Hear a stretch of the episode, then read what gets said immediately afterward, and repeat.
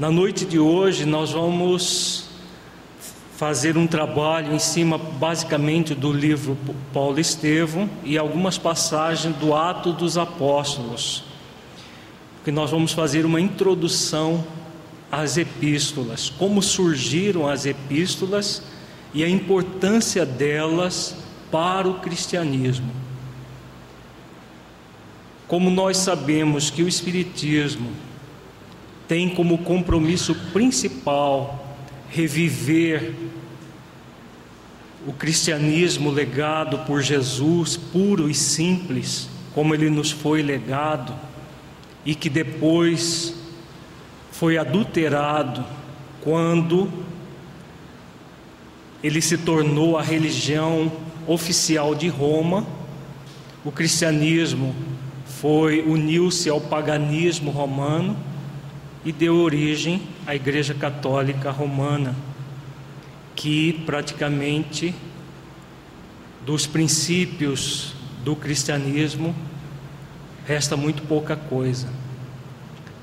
Nós vamos ver na noite de hoje como funcionava as primeiras igrejas cristãs. E nós vamos sempre fazer um paralelo com o nosso movimento espírita atual porque as igrejas cristãs dos primórdios exatamente da, funcionavam da mesma forma que os centros espíritas modernos funcionam. Exatamente por essa proposta maior da doutrina espírita, que é reviver em espírito e verdade a essência do cristianismo a essência daquilo que Jesus realmente nos legou. Então, nós estaremos sempre fazendo as reflexões voltada para o espiritismo atual, o movimento espírita atual, os centros espíritas que todo que nós frequentamos. Na noite de hoje trabalharemos de uma maneira geral e a partir do mês que vem nós vamos estudar todas as epístolas de Paulo, não na íntegra, porque elas são muito longas, nós precisaríamos de uns cinco anos de estudo para estudá-las na íntegra, todas elas. Nós vamos estudar por temas, nós vamos pegar cada tema que Paulo aborda, e ele aborda em várias epístolas o mesmo tema, em diferentes versículos, nós vamos agrupar esses versículos e vamos estudar esses temas. A partir do mês que vem, nós vamos trabalhar o amor de Paulo pela verdade e todas as questões atinentes à questão da verdade, e aí nós vamos, ao longo do ano, trabalhar os temas que diz respeito mais próximo ao movimento espírita. Então, nosso trabalho vai ser a maiêutica socrática, fazendo perguntas para vocês e sempre trazendo para o movimento espírita as reflexões para que nós possamos usar no dia a dia do, no, no nosso movimento. É, porque a, a, o Paulo Estevam ele é riquíssimo de conteúdo. Nós vamos estudar praticamente o Paulo Estevam inteiro durante todo o curso, mas não só o Paulo Estevam juntamente com as epístolas, porque no Paulo Estevam só faz referência às epístolas. O conteúdo das epístolas é necessário que nós é, é, nos reportemos ao original no próprio Evangelho. Então, nosso módulo 1, nós tra estaremos trabalhando como surgiram as epístolas e a importância delas para o cristianismo como um todo e também, claro, consequentemente, para o Espiritismo, que tem como compromisso maior reviver o cristianismo como Jesus nos legou. Inicialmente, nós vamos fazer rapidamente um, uma retrospectiva da personalidade de Saulo de Tarso antes de conhecer Jesus, antes de se converter ao amor de Jesus. Esse conteúdo nós demos mais intensamente no curso do ano passado. Aqueles que desejarem podem depois adquirir o DVD do, do curso, do, do curso do ano passado, Modelos de Liderança, Trabalho e Autotransformação. Então, essa primeira parte vamos passar assim rapidamente, só como dados históricos a respeito da, de Saulo de Tarso, como perseguidor do Cristo. Essas referências são todas do livro Paulo Estevão, de Emmanuel. Então, começando com uma, uma passagem relatada no livro Paulo Estevão, que Saulo vai até uma pregação de Estevão. Ele fica sabendo do trabalho dos chamado, chamados homens do caminho e vai até lá para tomar ciência de como funcionava esse trabalho do, dos irmãos do caminho e assistir à pregação de Estevão, que era um dos maiores oradores da, da igreja, da chamada Igreja do Caminho, comandada por Simão Pedro. Então, Saulo, depois de ouvir a pregação de Estevão, admirado, inclusive com a beleza da pregação de Estevão, com os conceitos relatados, ele se insurge contra tudo aquilo porque ele sentiu naquele momento que o Cristo era maior que Moisés. E ele, como um grande amante das leis mosaicas, ele não admitia isso. Ele não admitia ninguém maior que Moisés. Então ele faz essas, essas exclamações aqui. Sempre o Cristo, sempre o impostor, trovejou Saulo carrancudo. Minha autoridade é insultada pelo vosso fanatismo. Neste recinto de miséria e de ignorância, mistificadores, rejeitais as possibilidades de esclarecimento que vos ofereço. Galileus incultos, não quereis o meu nobre cartel de desafio. Saberei vingar a lei de Moisés, da qual se tripudia. Então aqui começa todo um movimento de perseguição ao cristianismo nascente, oriundo dessa personalidade singular que é Saulo de Tarso. Inicia-se uma fase de perseguições aos chamados adeptos do caminho. No capítulo 7, a primeira parte do, do, do livro Paulo Estevão, Emmanuel se refere às perseguições nestes termos. No dia seguinte à prisão de Estevão, aqui já depois de todo um processo instaurado, Estevão é preso. Saulo procurou arregimentar as primeiras forças com a máxima habilidade. A cata de simpatia para o amplo movimento de perseguição que pretendia efetuar, visitou as personalidades mais eminentes do judaísmo, abstendo-se, contudo, de procurar a cooperação das autoridades reconhecidamente pacifistas. A inspiração dos prudentes não o interessava. Necessitava de temperamentos análogos ao seu para que o cometimento não falhasse. Então aqui nós vemos Saulo de Tarso, movidos pela paixão às leis mosaicas, inclusive é, tendo um, um ato que não era do seu feitio, porque ele era um grande amante da verdade, mas ele cego e muito provavelmente, como nós até estudamos no mês passado, envolvidos por espíritos menos felizes, inimigos do Cristo, ele começou até a adulterar a verdade. Forjou processos, ele, ele entrou num, num processo de extrema fascinação e o que ele colocou na mente é que ele tinha a obrigação de destruir o trabalho de Jesus, que ele deveria destruir o cristianismo nascente não importava a forma como ele usasse para destruir, mas ele iria destruir, que era o compromisso maior deles, porque estava competindo, na sua opinião equivocada, com as leis de Moisés. Então ele, ele, ele começou a, até a evitar aqueles que pudessem demovê-lo da, das suas atitudes, como Gamaliel, que foi o seu grande mestre desde do, da, da sua infância. Saulo começou a coordenar as primeiras diligências por desvendar as atividades do caminho, em suas mínimas modalidades. Obcecado pela ideia de desforra pública, idealizava quadros sinistros na mente superexcitada. Tão logo fosse possível, prenderia os implicados. O evangelho aos seus olhos dissimulava sedição iminente. Então aqui fica muito claro essa fascinação dele. Um processo eminentemente espiritual, de obsessão, muito claro. Ele obcecado pela ideia, com a mente superexcitada, é, tentando destruir o Evangelho de todas as formas.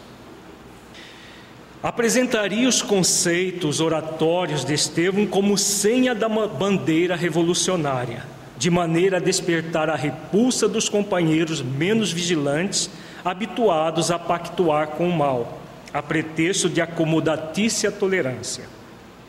Combinaria os textos da lei de Moisés e dos escritos sagrados para justificar que se deveria conduzir os desertores dos princípios da raça até a morte. Então, todo o processo que ele passou a realizar demonstraria a irrepreensibilidade da sua conduta inflexível. Tudo faria por conduzir Simão Pedro ao calabouço. Na sua opinião, devia ser ele o autor intelectual da trama sutil que se vinha formando em torno da memória de um simples carpinteiro no arrebatamento das ideias precipitadas, chegava a concluir que ninguém seria poupado das, nas suas decisões irrevogáveis. Então a ideia era de, de levar à morte, como ele, ele acabou fazendo apenas com Estevão, por intercessão de Gamaliel, o Simão Pedro, João e todos os demais discípulos. Naquele tribunal singular, aqui já um pouco mais depois o Emmanuel cita no, no livro Paulo Estevão um tribunal que Saulo instaurou, que ele chamava Expurgo de Jerusalém, que era para varrer do mapa toda e qualquer referência a Jesus. Naquele tribunal singular, por longos dias seguidos, verificaram-se punições de toda espécie. Das respostas do querelado dependia o encarceramento os açoites, o chanfalho, as bastonadas, as macerações e os apupos. Então, dependendo da forma como a pessoa se conduzia, um tipo de suplício iria ser realizado. Saulo tornara-se a mola central do movimento terrível e execrado por todos os simpatizantes do caminho, multiplicando energias visitava diariamente os núcleos do serviço a que costumava chamar expurgo de Jerusalém, desenvolvendo atividade, a atividade pasmosa, dentro da qual mantinha a vigilância constante das autoridades administrativas, encorajava os auxiliares e prepostos, instigava outros perseguidores dos princípios de Jesus sem deixar arrefecer-se o zelo religioso do sinédrio. Então, todo o processo de que ele chamava de expurgo foi dado vazão. Ele dando vazão à sua onipotência e à sua prepotência. A partir daí, Saulo de Tarso começa o seu processo de vingança, no qual a sua prepotência atinge o auge durante o processo instaurado, no qual forja testemunhos contra os galileus. Pedro, João e Estevão são presos, submete-os à tortura física e moral, culminando com a lapidação de Estevão. Pedro e João só são poupados pela interferência direta de Gamaliel. Após a morte de Estevão, as perseguições movidas por Saulo de Tarso recrudescem.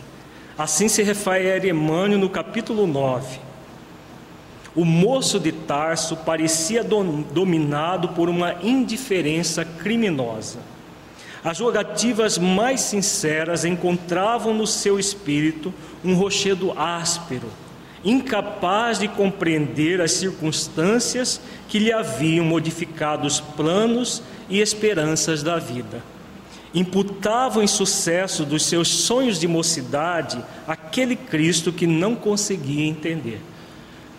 Então, quem já leu o livro, Saulo, ele tinha uma noiva chamada Abigail, que se tornou cristã após a, e era irmã do Estevão que ele levou a, a lapidação em, na, no Sinédrio e após isso ele rompeu com ela. Um pouco antes dela desencarnar, ele reatou os laços com ela, mas ela já havia sido se tornado cristã e ele imputava todos os insucessos da mocidade dele a, ao Cristo e ele passou a ser esse perseguidor de Jesus de todas as maneiras. Odiá-lo-ia enquanto vivesse, não sendo possível encontrá-lo para uma vingança direta, persegui-lo-ia na pessoa dos seus caudatários, através de todos os caminhos. Não obstante a perseguição cruel que o transformara em mola central de todas as atividades contra a igreja humilde do caminho, Saulo sentia que as necessidades espirituais se multiplicavam no espírito sedento de consolação. Então, ao mesmo tempo que ele tinha todo esse ódio, a sua necessidade espiritual ampliava cada vez mais. Né? Um vazio interior, uma secura interior o dominava. E entender essa, essa faceta de Paulo de Saulo ainda, né, que ele não, não tinha mudado o nome, é muito importante para nós entendermos depois da sua transformação o ardor com que ele defendia Jesus, né, a ponto de falar que não era mais ele que vivia, mas o Cristo que vivia nele. Então, o mesmo ardor que ele perseguiu Jesus, ele seguiu Jesus, na mesma intensidade, no, como no mesmo, é, é, é, na mesma energia poderosa que ele tinha. Agora vamos já adiantar um pouco mais na obra e vamos é, recordar o chamado de Jesus a Saulo de Tarso. É uma passagem belíssima do Paulo Estevam, quando Jesus, na estrada de Damasco, vem até ele e o convoca a se converter. Ele havia sido preparado um pouco antes, já no, na, na estrada, no caminho, por, por Abigail e Estevão. Ele começa a se recordar da, da mocidade, a secura interior que ele vivia, é, a, a beleza das falas de Estevão, apesar de ele não concordar, tudo isso estava passando na mente dele, até que acontece dele ele perceber a, a, uma luz muito brilhante e cai do cavalo. Então, Emmanuel, no, no Paulo Estevão, na primeira parte, no capítulo 10, ele refere: tomba do animal ao desamparo sobre a areia ardente a visão, no entanto, parece dilatar-se ao infinito. Outra luz lhe banha os olhos deslumbrados, e no caminho vê surgir a figura de um homem de majestática beleza, dando-lhe a, impressão de que descia do céu ao seu encontro. Sua túnica era feita de pontos luminosos os cabelos tocavam nos ombros a Nazarena, os olhos magnéticos, emanados de simpatia e de amor, iluminando a fisionomia grave e terna, onde pairava uma divina tristeza. Então, essa descrição de Jesus vindo ao seu encontro, com esse olhar triste. O doutor de Tarso contemplava-o com espanto profundo, e foi quando, numa inflexão de voz inesquecível, o desconhecido se fez ouvir: Saulo, Saulo, por que me persegues? O moço tarcense não sabia que estava instintivamente de joelhos. Sem poder definir o que se passava, comprimiu o coração numa atitude desesperada. Incoercível sentimento de veneração apossou-se inteiramente dele. Que significava aquilo? De quem o vulto divino que entrevia no painel do firmamento aberto e cuja presença lhe inundava o coração precípite de emoções desconhecidas? Saulo interrogava em voz trêmula e receosa: Quem sois vós, Senhor? Aureolada de uma luz balsâmica e num tom de inconcebível doçura, o Senhor respondeu: Eu sou Jesus. Então viu-se o orgulhoso e inflexível doutor da lei curvar-se para o solo em pranto convulsivo. Dir-se-ia que o apaixonado rabino de Jerusalém fora ferido de morte, experimentando no momento a derrocada de todos os princípios que lhe conformaram o espírito e o nortearam até então na vida. Diante dos olhos tinha agora e assim aquele Cristo magnânimo e incompreendido. Os pregadores do caminho não estavam iludidos. A palavra de Estevão era verdade pura. A crença de Abigail era a senda real. Aquele era o Messias. E que, o, e que amor deveria animar-lhe o coração cheio de augusta misericórdia para vir encontrá-lo nas estradas desertas, a ele, Saulo, que se arvorara em perseguidor implacável dos discípulos mais fiéis. Experimentou invencível vergonha do seu passado cruel. Uma torrente de lágrimas impetuosas lavava-lhe o coração. Notou que Jesus se aproximava e, contemplando-o carinhosamente, o Mestre trocou-lhe os ombros com ternura dizendo com inflexão paternal: Não recalcitres contra os aguilhões. Saulo compreendeu, desde o primeiro encontro com Estevão, forças profundas o compeliam a cada momento em qualquer parte a meditação dos novos ensinamentos. O Cristo chamara-o por todos os meios e de todos os modos. Então, aqui a primeira conclusão que ele tira de que aqueles chamados anteriores que nós estudamos no curso do ano passado, o quando ele assistiu à pregação de Estevão, foi o primeiro chamado de Jesus para que ele se convertesse ao seu amor.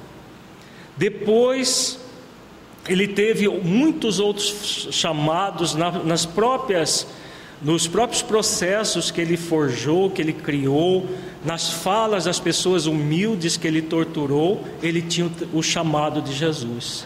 Depois, quando Abigail se converte ao, ao amor de Jesus, ela também o convoca. E várias outras passagens da vida dele, ele é convocado e recalcitrava, recalcitrava e recalcitrava, até que Jesus, compadecido da, da atitude dele, vem ao seu encontro. Porque na verdade, Saulo não era um qualquer. Ele já tinha um compromisso de ser esse grande apóstolo de Jesus. O que não estava na, previsto na vida dele foi a perseguição do Evangelho de Jesus. Isso com certeza não estava.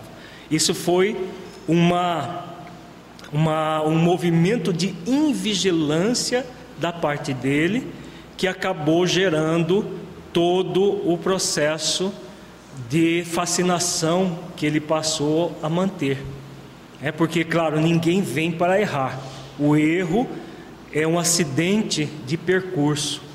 Então, para nós é muito importante refletir isso, porque ninguém está indene ao erro. Há alguns anos atrás, é, não me lembro bem o, o ano, Dr. Bezerra de Menezes, através do Divaldo Franco, no Conselho Federativo Nacional, ele nos trouxe uma mensagem que ele se referiu a Paulo de Tarso. E ele disse que no nível profundo, analisado à luz da psicologia profunda, que é a psicologia transpessoal, quando Saulo combate o cristianismo, o que ele estava querendo? Lá no fundo, ele já sabia tudo aquilo que ele iria passar futuramente. Isso segundo o Dr. Bezerra nessa mensagem. Então ele queria matar o Paulo que haveria de nascer dentro dele. É, é como se fosse assim uma espécie de medo, de temor do compromisso que ele passaria a ter a partir do momento que se convertesse ao amor de Jesus. E por isso ele entrou nesse atalho. Claro que os espíritos das sombras aproveitaram essa dificuldade dele e praticamente o conduziram nesse processo que nós acabamos de ver de perseguidor do Cristo. Agora, ele já era o vaso escolhido, no sentido de que era um espírito já de uma certa envergadura, que renasce no seio do judaísmo, para a partir de uma certa idade, muito provavelmente, tudo indica que seria com a ajuda de Estevão e da própria Abigail, ele levaria avante o compromisso dele sem ter caído naquilo que ele caiu. Agora, como disse Jesus, Deus não quer a morte do pecador, mas a morte do pecado. Mesmo após tudo isso que ele fez, mesmo após a morte de Estevão, Jesus determina para Estevão ser o grande companheiro de Saulo de Tarso, Estevão acompanha Saulo de Paulo durante 30 anos do seu apostolado. E nós, nós vemos aí a beleza né, das leis divinas, a, a beleza de, da, da forma como Jesus atua, sempre dando oportunidade, uma após a outra, para que nós possamos imprimir o trabalho do bem. E isso deve servir sempre para nós refletirmos, porque muitas vezes nós nos colocamos numa posição como se nós fôssemos indignos do trabalho do bem, como se nós não fôssemos merecedores, como se nós não fôssemos pessoas realmente à altura do trabalho.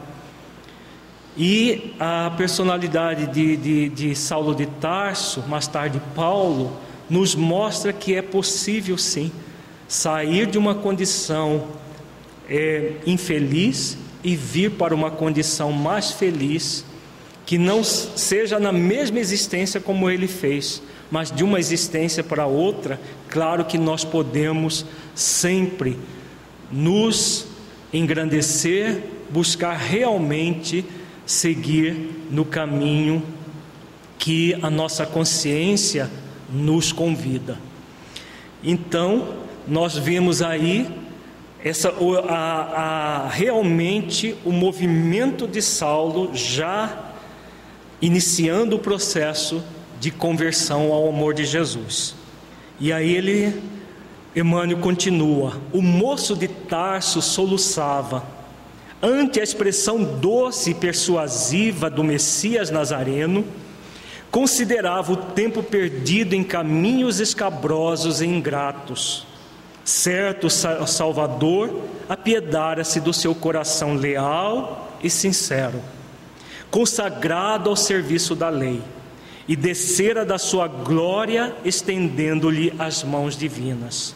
Ali mesmo, no santuário augusto do Espírito, fez o protesto de entregar-se a Jesus para sempre. Então aqui o Emmanuel coloca as características de Saulo. Apesar de estar sendo esse perseguidor, ele era alguém com um coração leal e sincero. Ele só perseguiu Jesus porque ele amava muito as leis de Moisés. E aí ele acreditou naquele estado de fascinação que ele se entregou, acreditou que Jesus era inferior a Moisés e que nunca um, um ser inferior poderia sobrepujar a, as leis mosaicas e passou a ser esse perseguidor. E Jesus, claro, sabendo de tudo isso, sabendo do compromisso desse, desse seu grande discípulo, veio até ele para despertá-lo para a realidade da vida.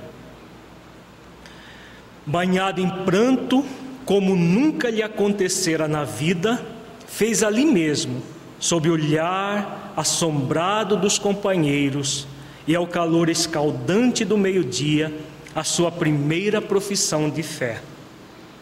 Senhor, que quereis que eu faça? Aqui nós vemos a determinação desse espírito. Ele não ficou titubeando. E agora, o que será de mim? O que será que Jesus quer de mim? Ele fala de uma forma extremamente proativa, direta: Que quereis que eu faça? Qualquer ordem que Jesus desse, ele cumpriria integralmente. Porque ele se entrega verdadeiramente de corpo e alma, a partir desse momento, a, ao Evangelho de Jesus. Aquela alma resoluta, diz Emmanuel, mesmo no transe de uma capitulação incondicional, humilhada e ferida em seus princípios estimáveis, dava mostras de sua nobreza e lealdade. Então aqui fica claro né, a nobreza dele já havia, já estava ali. Porque todos nós trazemos virtudes, mesmo que sejam latentes. E, apesar dele estar capitulado no sentido de que ele reconheceu que Moisés era importante, mas Jesus muito maior que Moisés, muito mais importante, porque era o Messias prometido lá das sagradas Escrituras, das, das profecias de Isaías ele reconhece isso, ele a reconhece com uma resolução muito grande. Encontrando a revelação maior em face do amor que Jesus lhe demonstrava solícito, Saulo de Tarso não escolhe tarefas para servi-lo. Na renovação de seus esforços de homem, entregando-se-lhe de alma e corpo, como se fora ínfimo servo, interroga com humildade o que desejava o mestre da sua cooperação. Então ele se converte ao amor de Jesus, como diz Emmanuel, de alma e corpo. Era aquela entrega total, incondicional. Aqui nós concluímos essa, a primeira parte do livro Paulo Estevão, que Saulo, de perseguidor, passa a ser, a, a, aceita a, aquele chamado de Jesus e se re, resolve por se integrar, entregar totalmente à doutrina do Cristo. E aí ele vai até Damasco, como Jesus o orienta, e Jesus aparece a Ananias para retirar as escamas dos seus olhos, porque ele ficou momentaneamente cego. E ele que foi até Damasco para matar Isaías, é, Ananias, para matar Ananias, ele é curado pelo por Ananias. E após essa essa cura, Saulo já mostra a que ele veio. Isso é muito importante para nós. A reflexão que caberia a todos nós, a que nós estamos servindo no movimento espírita? Uma pergunta para todos nós. A que nós viemos no movimento espírita? O exemplo de Saulo de Tarso nos mostra a necessidade de resolução, porque muitas vezes nós ficamos no movimento espírita de uma maneira morna. Podemos fazer isso? O que que Paulo fala sobre isso? Pode. Tudo nos é lícito, mas nem tudo nos convém. É necessário sermos resolutos. O convite é que nós sejamos resolutos, que nós realmente não fiquemos de maneira morna dentro do movimento espírita porque nós necessitamos muito mais da doutrina espírita do que ela de nós. Podemos ter certeza disso. Jesus não precisava de Saulo, mas ele recorreu a Saulo. Jesus não precisa de nenhum de nós, mas ele recorre a nós. E no trabalho é que nós crescemos, é que nós nos modificamos, é que nós nos autotransformamos. Então, Saulo mostra aqui já é, minutos depois dele ter de ter sido restituído a, a, a visão a ele, ele nos coloca isso aqui. Então vejamos a visão de futuro de Saulo de Tarso. Logo após voltar a ver a partir da imposição de mãos de Ananias, Saulo reflete: agora pertenceria para sempre aquele Cristo amoroso e justo, que era o Messias prometido. Nas emoções extremas que lhe caracterizavam os sentimentos, passou a considerar o poder do Evangelho examinando seus ilimitados recursos transformadores. E aqui ele diz para Ananias: precisamos estudar um meio de difundir a nova revelação com a maior amplitude possível. Jesus é um socorro do céu. Tardar na sua mensagem é delongar o desespero dos homens. Aliás, a palavra evangelho significa boas notícias. É indispensável espalhar essas notícias do plano mais elevado da vida. Então aqui ele mostra a sua resolução, aquele veio. Ele já percebendo a grandeza do evangelho, ele já se coloca o que podemos realizar para levar avante essas lições. E agora vamos refletir juntos uma questão para nós no movimento espírita. O que nós podemos realizar para levar a revelação cristã, rediviva pela doutrina espírita, ao maior número de pessoas, usando essa essa resolução de Saulo de Tarso. No meu trabalho dentro do movimento espírita, o que eu posso, como eu posso agir para levar a mensagem espírita porque, como ele diz aqui, tardar na sua mensagem é delongar o desespero dos homens. Como a doutrina espírita é o cristianismo redivivo,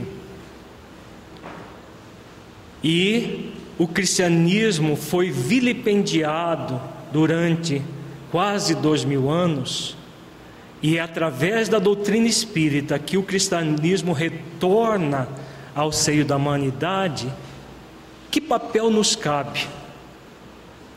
Que papel nos, nós somos convidados a desempenhar? Vamos imaginar a, a, a, a passagem na estrada de Damasco e Jesus vindo ao nosso encontro. O que nós perguntaríamos a Jesus? Que quereis que eu faça? Ou perguntaríamos: será que eu tenho, eu dou conta? Que, o que nós perguntaríamos? O compromisso maior nosso, Jesus ele diz assim: conheça a verdade e a verdade vos libertará. Para que nós possamos vivenciar a verdade, é necessário, primeiro, o conhecimento da própria verdade universal. Segundo, sentir a verdade no coração.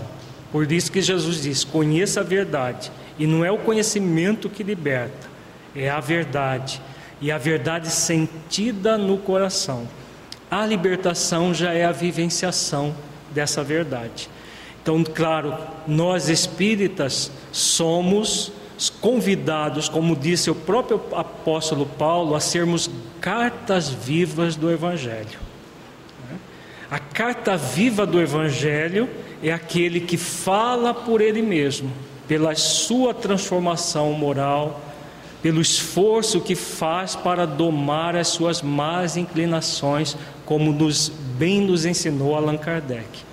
Então, quando nós realizamos isso, nós estamos em, em movimento para auxiliar outras pessoas a realizarem o mesmo. E a doutrina espírita, ela tem esse é, esse condão, como diz o, o, a Paulo aqui, tudo que ele está falando aqui para o cristianismo nascente serve para a doutrina espírita. É a nova revelação. E difundir a nova revelação com a maior amplitude possível é o nosso compromisso. E essa difusão feita de todas as maneiras possíveis dentro das casas espíritas e fora delas. Vamos agora é, falar um pouquinho da, do, do, do significado de Estevão no apostolado de Paulo. Paulo teve durante todos os 30 anos de atividade a companhia espiritual de Estevão. Vejamos por que, que Estevão é, se torna esse companheiro fiel de Paulo. Então, depois que, que Saulo ele é, é, é, a visão dele é restituída a partir de Ananias, ele vai até onde está Gamaliel. Gamaliel o sugere que ele vá até o deserto para meditar nessa nova fase que ele estava tendo na sua vida. E depois dessa fase de meditação no deserto, ao se despedir do casal amigo que esteve durante esses três anos no deserto com ele, Áquila e Prisca, Saulo, é, a, Emmanuel diz aqui no Paulo Estevo, não podia definir aquele estado espiritual mas o caso é que dali por diante, sob a direção de Jesus, Estevão conservava ao seu lado como companheiro fiel. Jesus quis que a primeira vítima das perseguições de Jerusalém ficasse para sempre irmanada ao primeiro algoz dos prosélitos de sua doutrina de vida e redenção. Então, aquilo que nós estávamos nos referindo agora há pouco, a beleza das leis divinas que sempre convida, nos convida ao bem. Estevão, primeiro mártir, Paulo, o primeiro algoz, juntos, irmanados, com o objetivo dessa transformação maior de realmente levar avante a doutrina de Jesus. Agora vamos refletir, já um pouco mais além, a primeira ideia de fundação de novas igrejas. Porque a época de, de, de Saulo só havia duas igrejas realmente como instituições formadas: a chamada Igreja do Caminho e a Igreja de Antioquia. E com aquela visão de, de futuro de Saulo que nós vimos logo depois da sua conversão, Saulo continuou bastante inquieto em relação a isso. E certa vez ele está junto com Barnabé e ele vai refletir sobre a fundação de novas igrejas.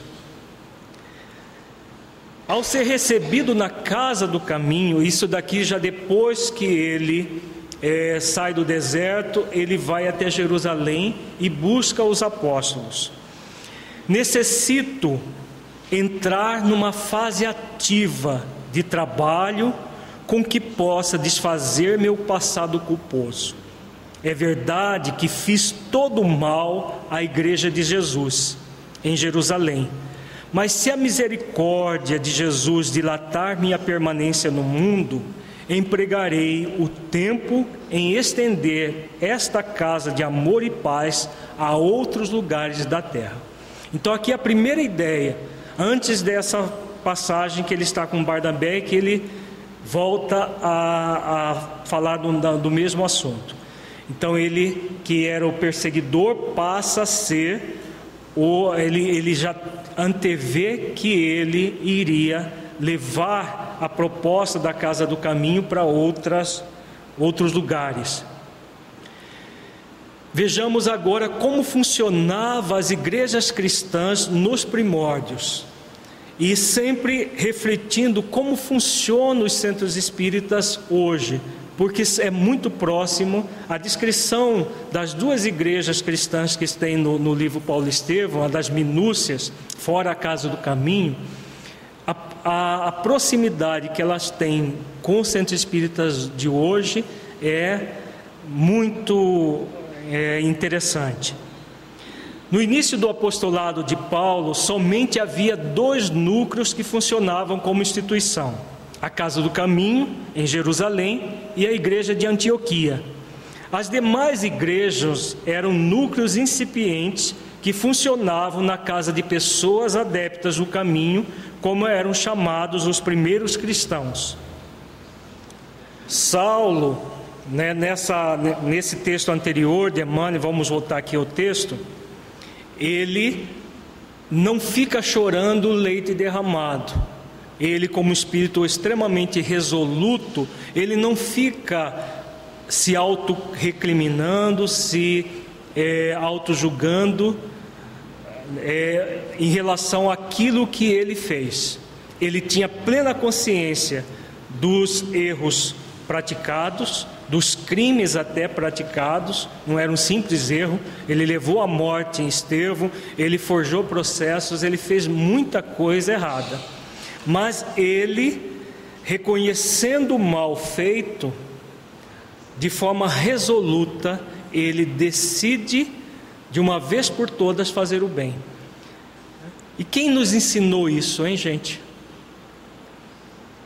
Muito oportuna a fala da Antônia, porque nos leva à reflexão de uma fala muito bonita do Evangelho. Quem nos ensinou isso? Jesus. Em que, em que passagem, Romildo? Hã? Da mulher adúltera é uma delas. Qual outra? Para o trabalhador do bem. O que, que ele falou? Aquele que quiser vir após mim, tome a sua cruz renuncie a si mesmo e siga-me. Né? Então, ele numa outra passagem ele diz a respeito da charrua, quando nós estivermos com a charrua, não olhemos para trás, significando que quando nós estivermos o seguindo, não importa o passado tenebroso, o que importa é a decisão no presente. É aquilo que nós estamos fazendo no presente para o nosso futuro nós podemos ter um passado é, tenebroso, seja dessa ou de outras existências. Dificilmente nós temos um passado como o de Paulo, na mesma existência, sair do crime ao, ao martírio a, a, pelo Cristo. Agora, nosso passado de outras existências, com certeza, nós temos um passado tenebroso. Agora, não importa, aquela atitude que muitas vezes nós vemos no movimento espírita, ah, eu sou assim hoje porque no passado eu fui assado, eu fui dessa forma, eu agi muito mal e agora eu estou sofrendo, é uma postura comodista. Porque o convite da vida é sempre de amor, de renovação, de transformação. Então, se nós, reconhecidos do mal que fizemos, começarmos a trabalhar o bem de todas as maneiras, como é, Paulo diz aqui, o que importa não é o mal feito, é o bem que nós estamos fazendo aqui agora. E a passagem da mulher adúltera fica, é, aliás, não é da mulher adúltera que fica mais claro isso, é a passagem do encontro de Jesus com Madalena, Maria de Magdala. O amor cobre uma multidão de pecados.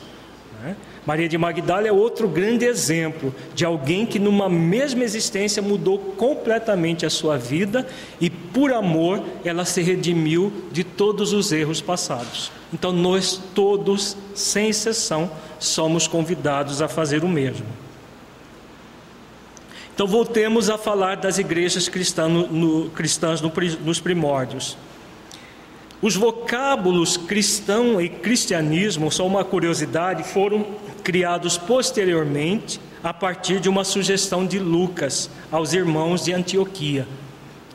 Porque na, até essa sugestão de Lucas eram chamados de adeptos do caminho, porque a, a igreja do caminho era ela, ela localizada numa, no caminho que ia até Jope, de Jerusalém a Jope. Então ficou aquele apelido.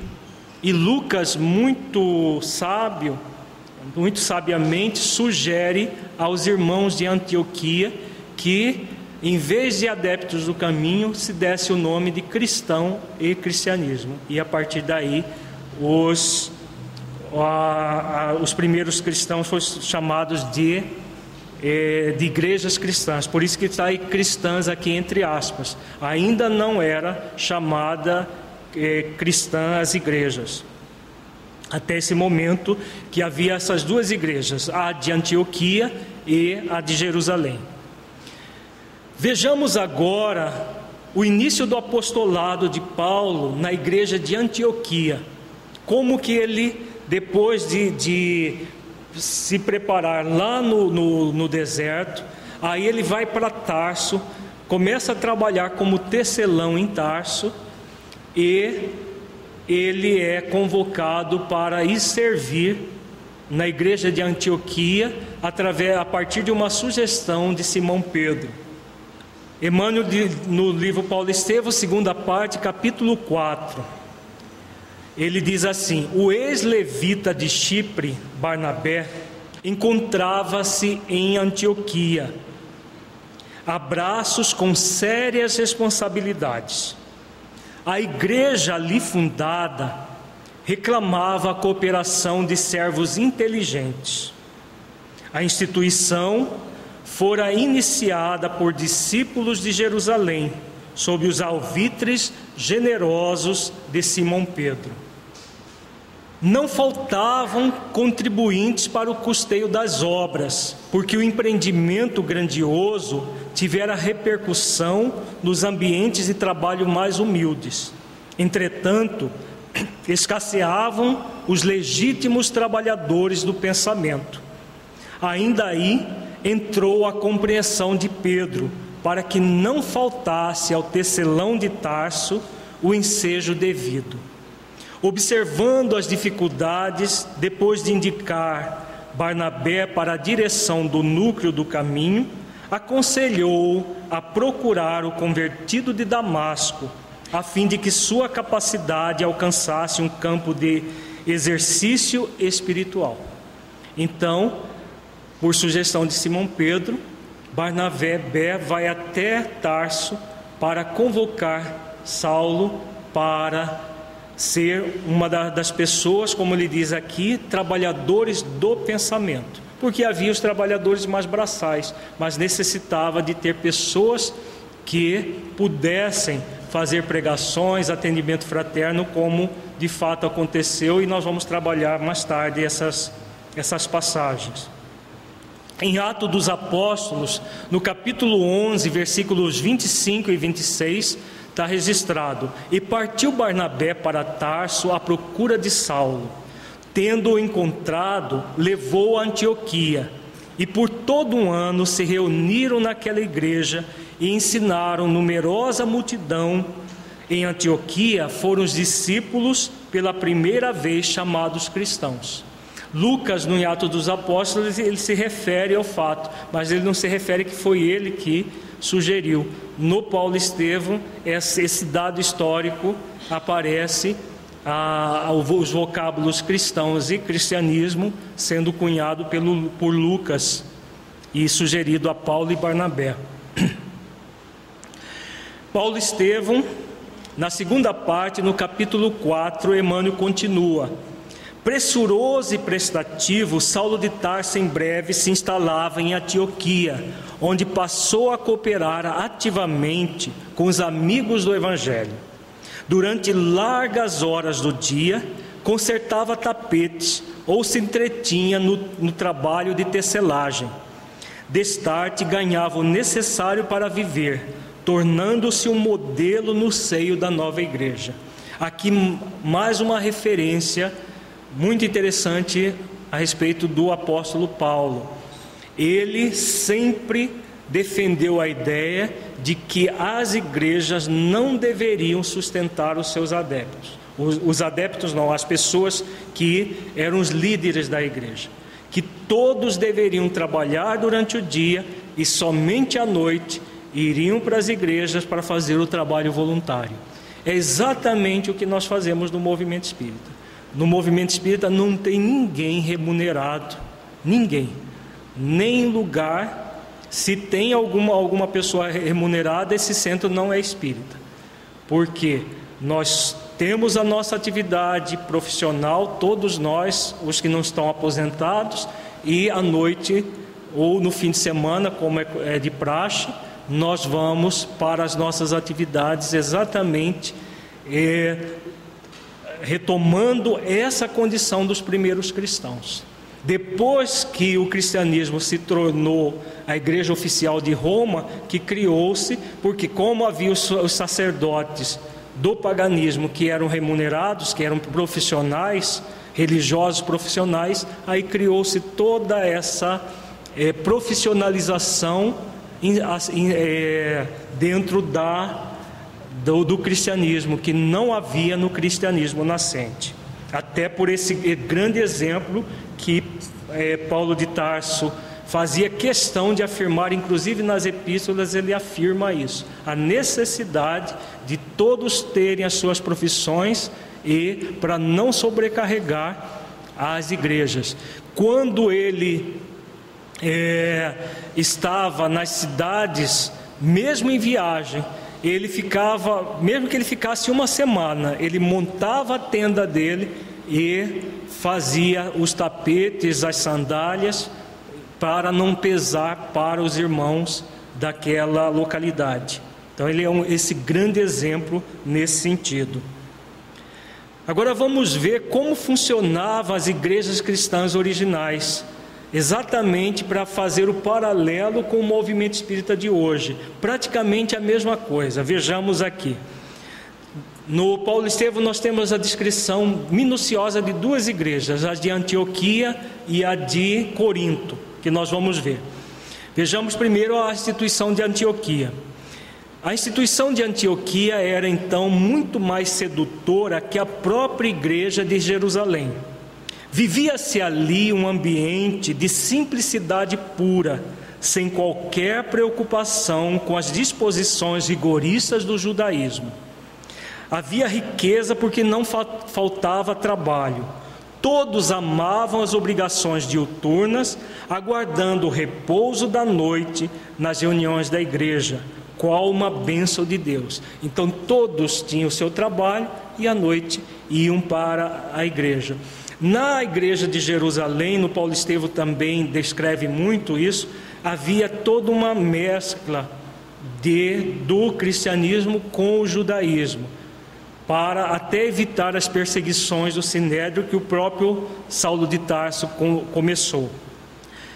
Os israelitas, distante do foco das exigências farisaicas, cooperavam com os gentios. Então havia uma união entre os israelitas e os gentios, porque os judeus ele tinha aquele orgulho de raça e considerava os gentios, que eram os não judeus, como pessoas de segunda categoria. Já na igreja de Antioquia isso não acontecia. É, sentindo-se todos unidos por soberanos laços fraternais. Raríssimos os que falavam na circuncisão e que, por constituírem fraca minoria, eram contidos pelo convite amoroso à fraternidade e à união. As assembleias eram dominadas por ascendentes profundos do amor espiritual. A solidariedade estabelecera-se com fundamentos divinos. Então a gente vê aqui toda a fraternidade reinante, né, muito próxima dos centros espíritas de hoje, em que convive operários junto com pessoas, às vezes até com, com um doutorado universitário, né, convivemos no mesmo ambiente sem é, discriminação, é, revivendo essa postura dos primeiros cristãos. As dores e os júbilos de um pertenciam a todos. A união de pensamentos em torno de um só objetivo dava ensejo a formosas manifestações de espiritualidade. Em noites determinadas, havia fenômenos de vozes diretas. A instituição de Antioquia foi um dos raros centros apostólicos onde semelhantes manifestações chegaram a atingir culminância indefinível. A fraternidade reinante justificava essa concessão do, do céu. Imaginemos o ambiente, né? aquela igreja simples, humilde, e havia esses fenômenos de voz direta, que nada mais é do que um fenômeno de defeitos físicos, em que os médios presentes doavam ectoplasma e os benfeitores vinham e falavam diretamente aos adeptos da, do cristianismo nascente. Então, como Emmanuel diz, essa, nessa igreja atingiu-se a culminância desses fenômenos. Nos dias de repouso, a pequena comunidade organizava estudos evangélicos no campo. A interpretação dos ensinos de Jesus era levada a efeito em algum recanto ameno e solitário da natureza, quase sempre às margens do Orontes, do rio Orontes. Então, essa atividade que muitos centros espíritas também fazem, de vez em quando, nós até fazíamos aqui na federação, estamos parados um pouco disso, de fazer a chamada dia de convivência. Então, no, no dia de descanso, eles se reuniam à, à, à beira do rio para falar de Jesus, da mesma forma como Jesus também pregava junto à natureza no seu apostolado. Então, essa, é, inclusive essa prática, né, os centros espíritas seria muito interessante que os centros espíritas fizessem, porque gera aquela fraternidade maior, aquele congraçamento maior em, em, a, acerca da proposta cristã. Saulo encontrara em tudo isso um mundo diferente. A permanência em Antioquia era interpretada como um auxílio de Deus. A confiança recíproca, os amigos dedicados, a boa compreensão constituem alimento sagrado da alma. Procurava valer-se da oportunidade a fim de enriquecer o celeiro íntimo. A cidade estava repleta de paisagens morais menos dignas mas o grupo humilde dos discípulos anônimos aumenta sempre em legítimos valores espirituais. Apesar da cidade ter toda uma, uma série de, de, que era característica da época, todo um processo de licenciosidade, havia esse processo da, da, da fraternidade cada vez maior na igreja. A igreja de Antioquia continuava oferecendo as mais belas expressões evolutivas. De todas as grandes cidades afluíam colaboradores sinceros. As assembleias estavam sempre cheias de revelações. Numerosos irmãos profetizavam animados do Espírito Santo. Então havia, além dos fenômenos de vozes diretas em que os benfeitores espirituais se comunicavam diretamente, havia a comunicação indireta através de médios, que nada mais era, era do que os, o, o, o, o chamado dom do profetismo, que Paulo se refere nas suas cartas, nada mais são do que esses fenômenos, nada mais são do que a mediunidade dos centros espíritas que nós temos hoje. Então, como os núcleos eram muito pequenos e, e poucas pessoas, havia esses fenômenos de orientação espiritual, que vai ser um dos módulos do nosso curso, trabalhar é, essa, o, como Paulo via a questão do, do, da, da mediunidade e nos nossos dias, como nós vemos e como devemos ver. Há uma nota de Emmanuel no, no Paulo Estevam, ele diz assim: Ninguém deve ignorar que o Espírito Santo designa a legiões dos Espíritos santificados na luz e no amor que cooperam com Cristo desde os primeiros tempos da humanidade. Então, é, ainda hoje em dia, o Espírito Santo é visto como aquela pomba que simboliza o, a, a, na verdade Deus. E Espírito Santo, na, na visão do, do cristianismo é, primitivo era exatamente os, os espíritos benfeitores que auxiliavam Jesus na difusão do amor na terra. Não tem nada a ver com a, a esse símbolo que se usa até hoje de simplesmente ser é, o Espírito de Deus numa forma de, de paz ou de alguma coisa nesse sentido. Eram vários espíritos que são chamados de Espírito Santo. Agora vejamos a descrição da igreja de Corinto. A igreja de Corinto foi fundada por Paulo de Tarso, em Corinto, na, na, na península do Pel, Pel, Peloponeso, e é, essa igreja ainda era mais é, fraterna, havia muito mais proximidade com os centros espíritas de hoje do que a própria igreja de Antioquia, que foi fundada por Simão Pedro. Então vejamos na segunda parte do capítulo 7, Emmanuel se refere à igreja de Corinto. Ele diz assim: O ex-doutor da lei procurou enriquecer a igreja de Corinto de todas as experiências que trazia da instituição antioquense. Os cristãos da cidade viviam num oceano de júbilos indefiníveis. A igreja possuía seu departamento de assistência aos que necessitavam de pão, de vestuário, de remédios. Venerandas velhinhas revezavam-se na tarefa santa de atender aos mais desfavorecidos. Então a gente vê exatamente como funciona os centros espíritas hoje, né? Atividade é, do serviço assistência e promoção social espírita, as, as velhinhas atendendo as pessoas. Diariamente à noite havia reuniões para comentar uma passagem da vida do Cristo. Em seguida, à pregação central e ao movimento das manifestações de cada um, todos entravam em silêncio a fim de ponderar o que recebiam do céu através do profetismo. Então eles faziam estudo do evangelho, esse estudo era um estudo participativo, as pessoas participavam, é, é, provavelmente eles utilizavam a maiêutica que o Saulo ele, ele começou, ele voltou a, a falar, a, a pregar através da maiêutica socrática porque ele passou uma fase de, de inibição. Nós vamos ver isso mais, mais para frente. Por que, que Saulo passou por essa fase de inibição da sua oratória e através da maiútica socrática ele retoma. E essa técnica fica claro que ele usa aqui também na igreja de Corinto. As pessoas participavam, davam opiniões e depois iam meditar a mensagem do dia pelos benfeitores espirituais. Os não habituados ao dom das profecias possuíam faculdades curadoras, que eram aproveitadas a favor dos enfermos em uma sala próxima, olha a sala de passe aqui exatamente a sala de passe funcionando, né?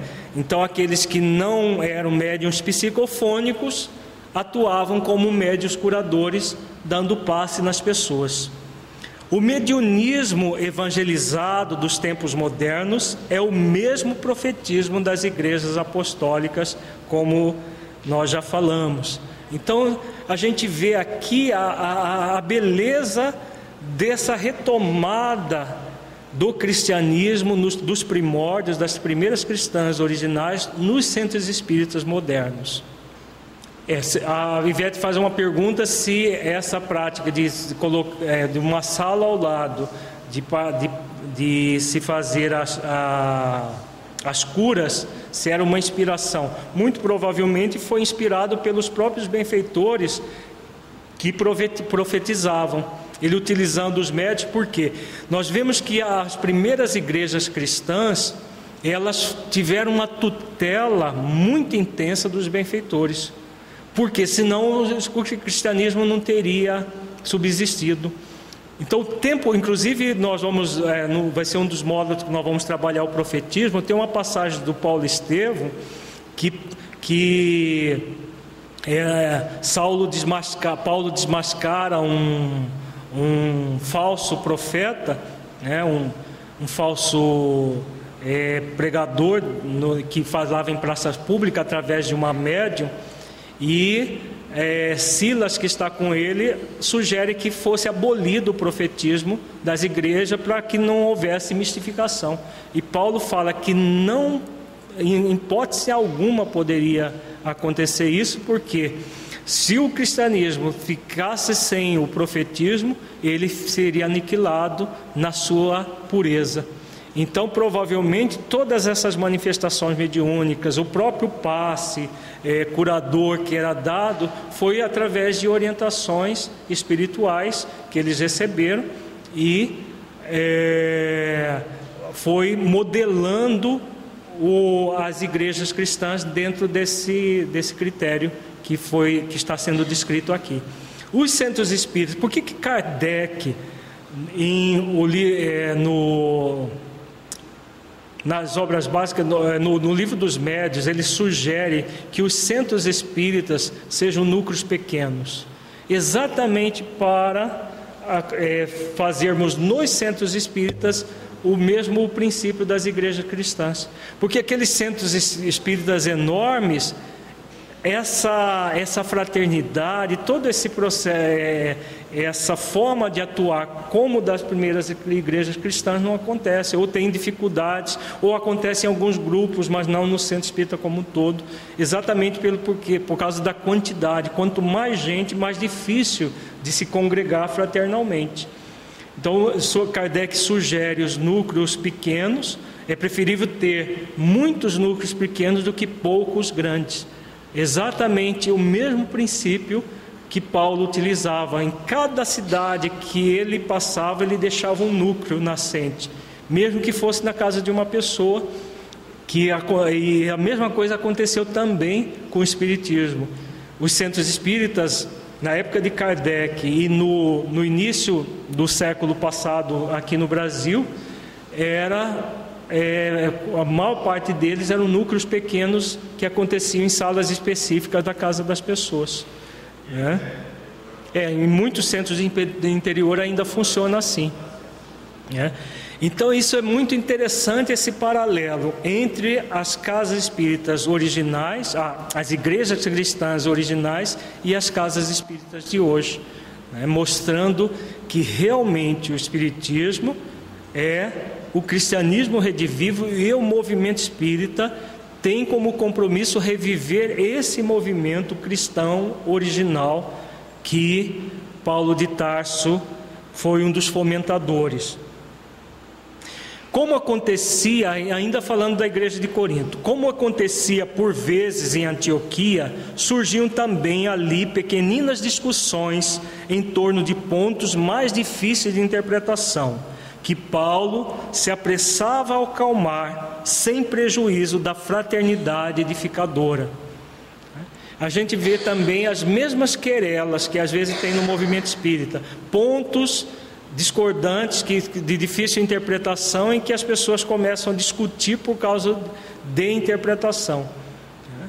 E que, se é, seguirmos a orientação aqui, como Paulo faz, a acalmar a questão da forma e focalizar a essência, nós vamos ganhar em fraternidade edificadora em detrimento das questões de discussões a respeito da forma.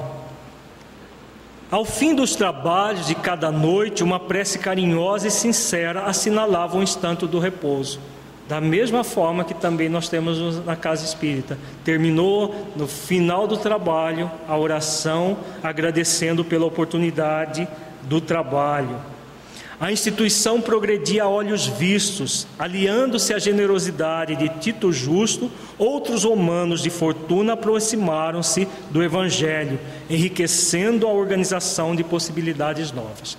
Então foi, a, foi congregando a igreja de Corinto, romanos, com, inclusive com posses materiais, que acabou auxiliando principalmente os carentes da, da região.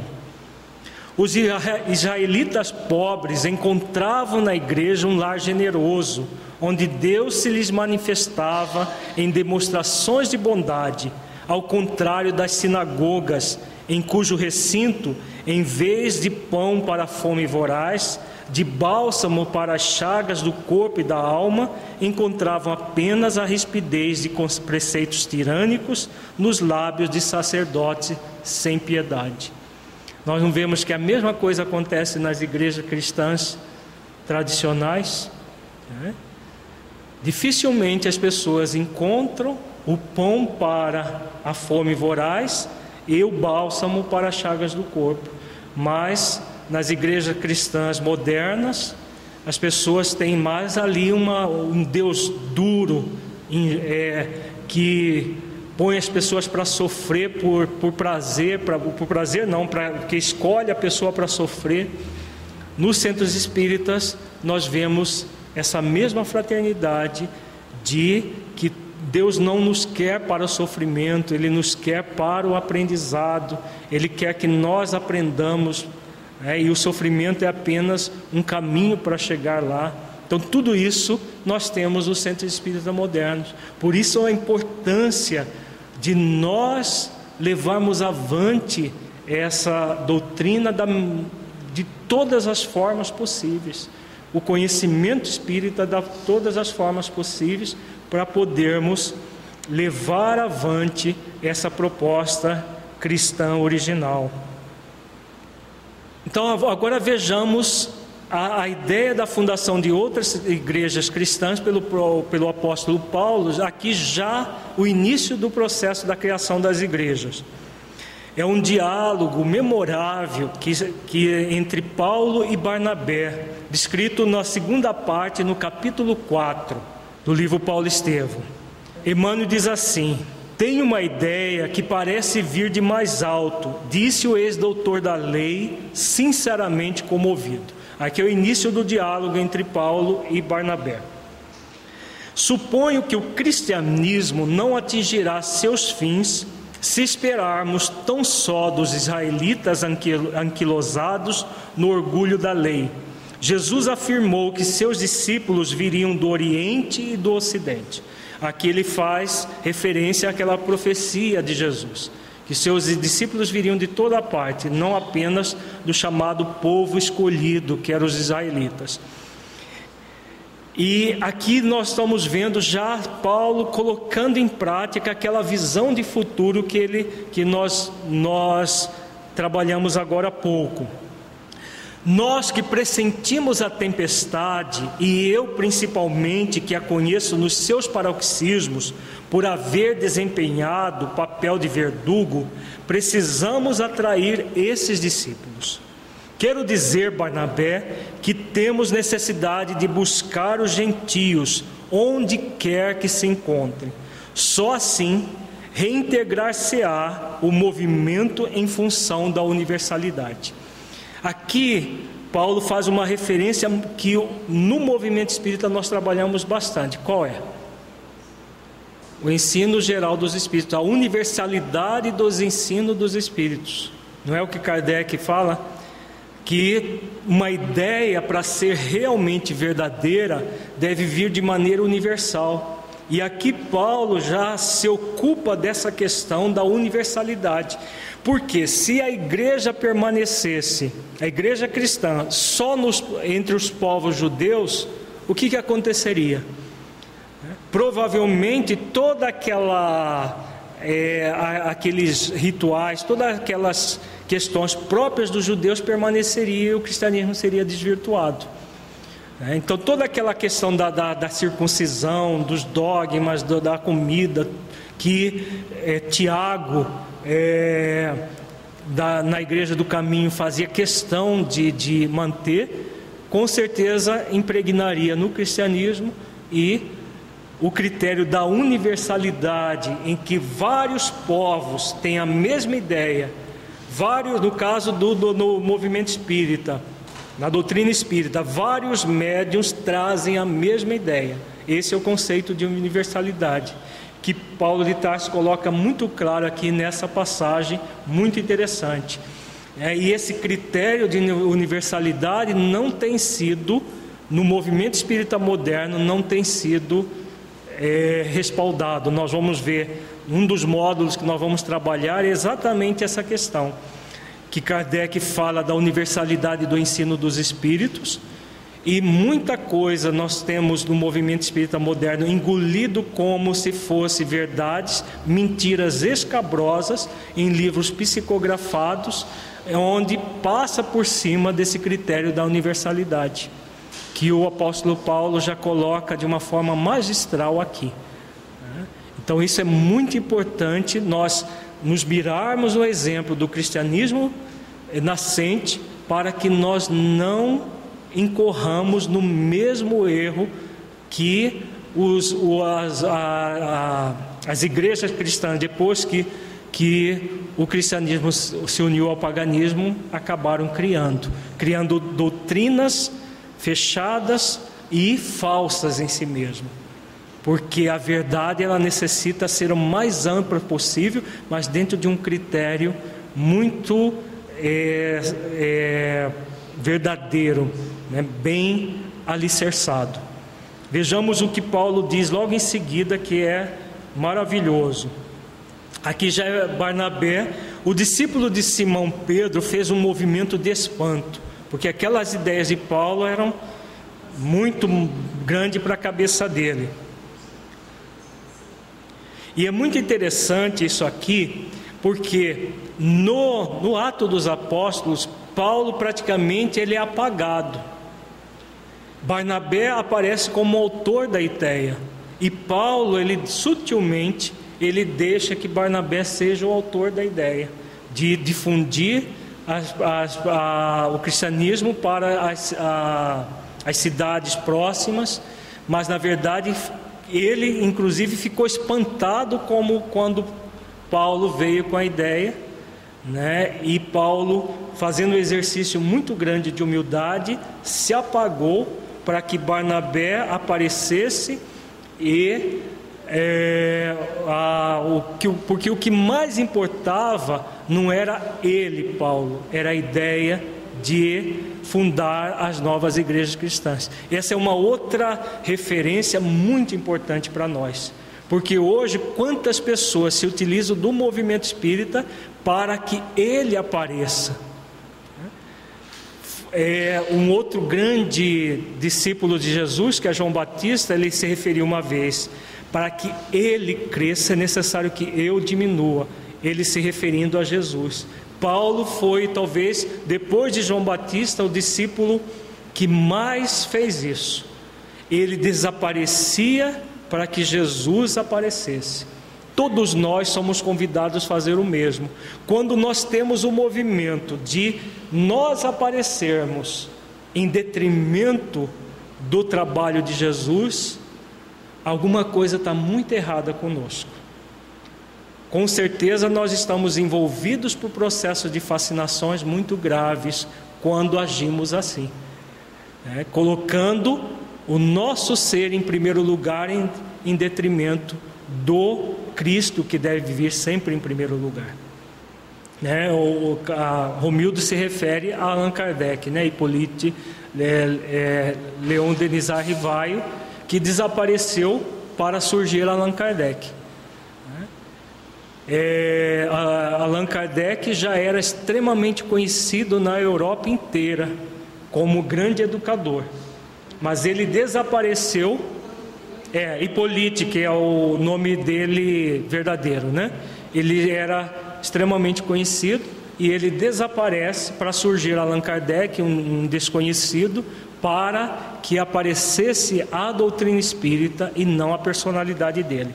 Então é uma, uma, são referências muito grandes, muito sábias para todos nós, para fazermos o mesmo. É o Cristo que deve aparecer e não nós. Nós somos instrumento. Se nós colocarmos nós em detrimento do trabalho, nós podemos até fazer coisas boas, mas o bem maior, que é para nós mesmos, nós não faremos. Então vejamos aqui ah, esse diálogo que mostra de forma magistral isso. Paulo desaparecendo com a ideia para que ficasse é, patente não ele, mas a ideia. O ex-rabino percebeu o gesto de estranheza e ponderou de modo conciso é natural prever com isso muitos protestos e lutas enormes. No entanto, não consigo vislumbrar outros recursos. Não é justo esquecer os grandes serviços da Igreja de Jerusalém aos pobres e necessitados, e creio mesmo que a assistência piedosa dos seus trabalhos tem sido muitas vezes sua tábua de salvação. Existem, porém, outros setores de atividades, outros horizontes essenciais. Poderemos atender a muitos doentes, ofertar um leito de repouso aos mais infelizes, mas sempre houve e haverá corpos enfermos e cansados na terra. Aqui Paulo faz a referência ao objetivo principal da Igreja do Caminho, que era atender os necessitados.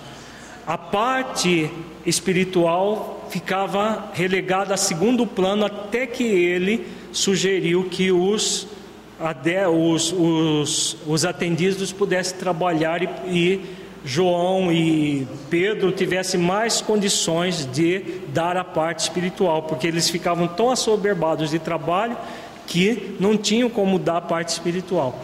Então, Paulo faz essa referência aqui muito interessante que também serve de exemplo para o movimento espírita de hoje, porque muitos centros espíritas ainda hoje dão prioridade aos corpos doentes, às dificuldades mais é, é, imediatas, em detrimento do mediato, que é o espírito imortal. E Paulo, com essa visão de futuro, ele já coloca de uma forma muito clara aqui. Né? Ele já tinha dito isso na, na lá para Simão Pedro, e aqui ele volta à tônica de que doentes, necessitados haveriam sempre. Agora, o que era mais importante, ele coloca logo em seguida aqui. Na tarefa cristã, semelhante esforço não poderá ser esquecido mas a iluminação do Espírito deve estar em primeiro lugar. Então, essa fala de Paulo é magistral e extremamente atual, porque o movimento espírita ainda dá prioridade às questões materiais, muitas vezes. Tem centro espírita que se especializou apenas em atividades assistenciais. E muitas vezes os trabalhadores que poderiam dar o pão espiritual estão tão assoberbados de trabalho, ou às vezes até fazendo coisas antidoutrinárias para manter as atividades sociais em detrimento do espírito imortal. No curso Fora da Caridade da uma Salvação, que nós demos no ano passado, nós falamos um módulo sobre isso, dessa, da questão de você passar por cima das questões espirituais para atender as questões puramente é, imediatas, que, como diz ele, o Paulo, são importantes, mas não são mais importantes do que o atendimento do Espírito em primeiro lugar. Lacoré está lembrando a fala de Jesus que ele não que ele diz que ele não veio para curar corpos, ele não veio para colocar remendo novo em pano velho. Né? Isso tudo tem a ver com essas questões. Tudo que diz respeito à questão social mais imediata são importantes, mas não mais importantes que o atendimento do espírito imortal. Então, nós é, vamos trabalhar mais tarde também no curso essa questão de que muitos centros espíritas às vezes passa até por questão passa por cima de questões doutrinárias básicas para atender o necessitado materialmente e criando necessidades espirituais muito sérias que os seus dirigentes depois vão necessitar prestar contas perante a própria consciência. Então ele continua aqui: se o homem trouxesse o Cristo no íntimo, o quadro das necessidades seria completamente modificado. A compreensão do Evangelho e da exemplificação do Mestre renovaria as noções de dor e sofrimento. Olha que, que beleza de visão de futuro de Paulo que até hoje nós não compreendemos na integridade. Porque se nós trouxermos verdadeiramente o Evangelho de Jesus em nossos corações, haverá espaço para mendigos, para eh, pessoas miseráveis? Não haverá. Porque tudo isso é fruto do egoísmo. E quando se educa o espírito, o egoísmo desaparece e o egoísmo desaparece, vai fazer desaparecer todos os necessitados materiais, passando a ver apenas necessidades espirituais. É o que vai acontecer com o planeta na regeneração. Então, Paulo, há dois mil anos, quase dois mil anos, já refletia isso. Né?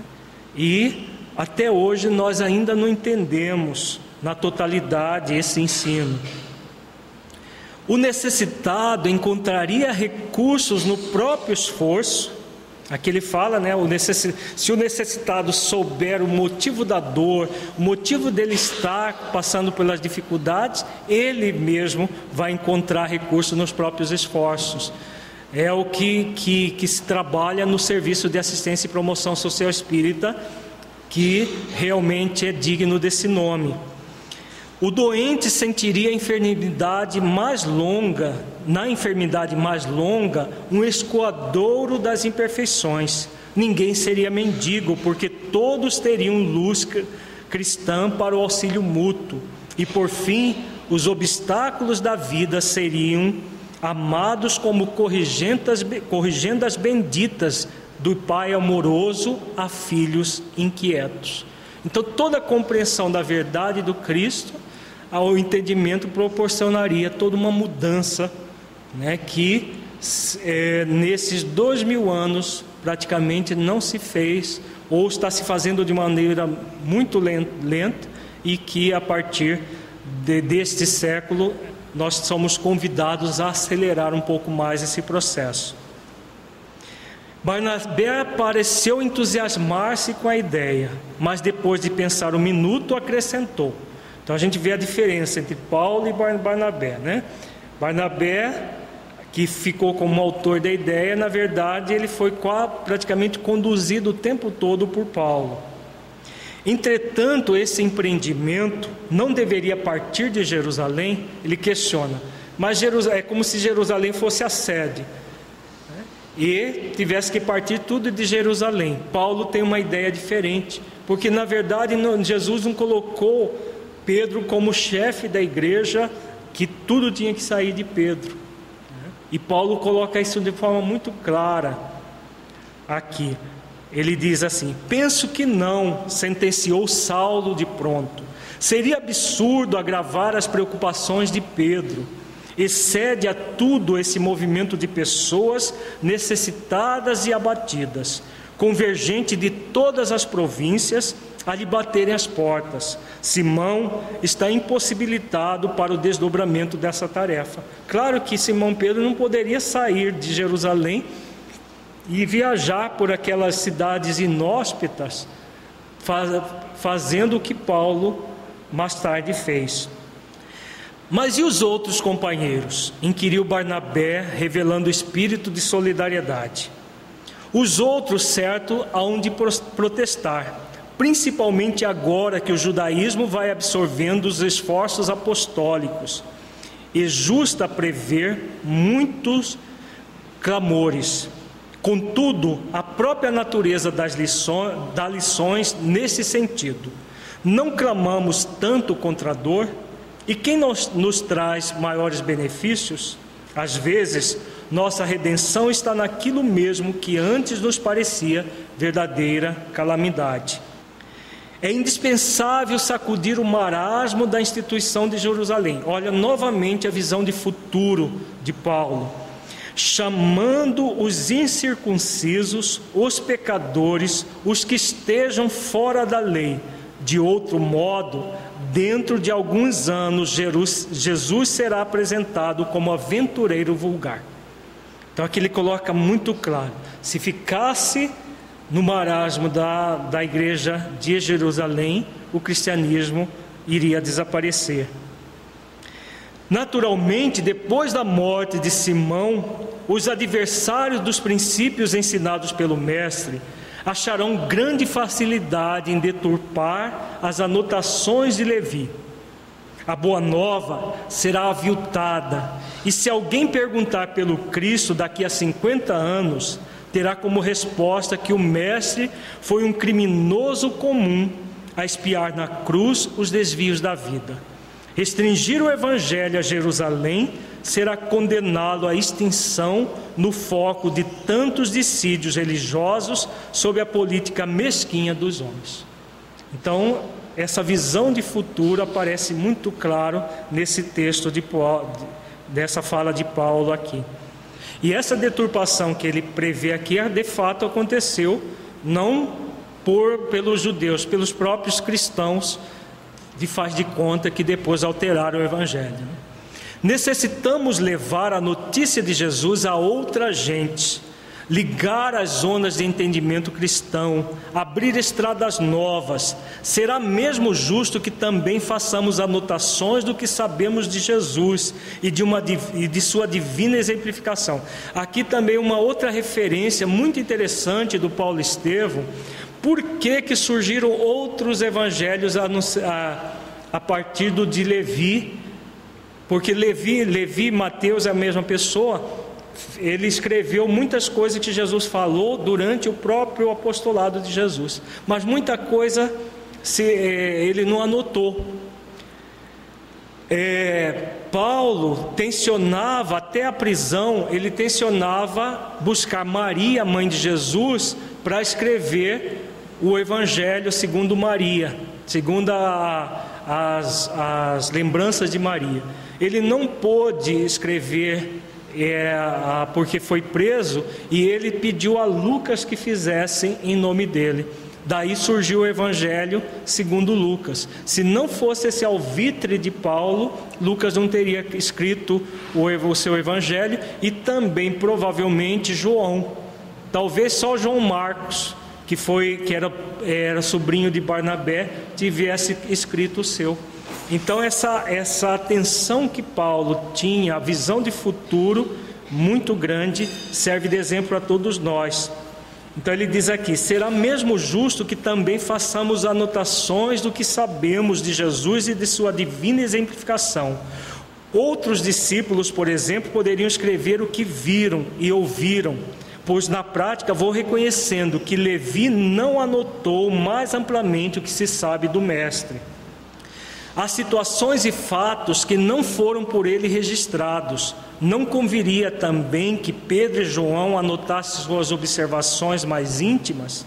Não hesito em afirmar que os pósteros onde rebuscar muitas vezes a tarefa que nos foi confiada. Olha a visão dele e muito do que nós temos no cristianismo é, de hoje é aconteceu pela influência de Paulo. Que se não houvesse a influência de Paulo, nós teríamos uma pobreza de, em termos de conteúdo a respeito de Jesus. Ele falou, é, a fala da Soraya é muito interessante, né? lembrando essa fala de Jesus, não vade aos gentios. Ele falou é, a, isso é, naquele momento que ele estava no apostolado, né, que ele estava fazendo a, os três anos do apostolado dele. E que, mas ele mesmo disse, essa fala Paulo recorda aqui, que os discípulos viriam do Oriente e do Ocidente, do setentrião e do meio-dia. Então, que viriam de toda a terra, e que depois ele solicitou que os apóstolos, principalmente ele fala isso a Pedro, que é, apaziguasse os irmãos e que levasse o evangelho avante a todos os povos. E Paulo de Tarso foi chamado basicamente para isso. O Paulo era muito teimoso e intolerante, né? e depois ele passa a tolerar os gentios, como ele diz, buscar os foras da lei, buscar os pecadores, buscar todas as pessoas que conviviam com Jesus em harmonia. Né? E que os demais apóstolos, eles tinham um certo ranço contra isso. Ele não. Ele, praticamente por ter saído da intolerância, ele faz exatamente o oposto. Né? E ele é esse grande exemplo de, da, é, nesse sentido. E Lacordaire está lembrando né, que nós trabalhamos isso no curso passado, ele era um poligrota, então ele tinha também capacidade para é, ir até os povos gregos, os, aos macedônios, todos aqueles por, por, pelo fato dele falar o latim, o grego, o aramaico e o hebraico, que eram as línguas faladas naquela, naquela região. Barnabé rejubilar, só aqui que ele se rende, olha, ele conduziu até esse momento, se praticamente se anulando no processo, e agora Barnabé ficou convencido. Barnabé rejubilava-se com perspectivas tão sedutoras. As advertências de Saulo eram mais que justas.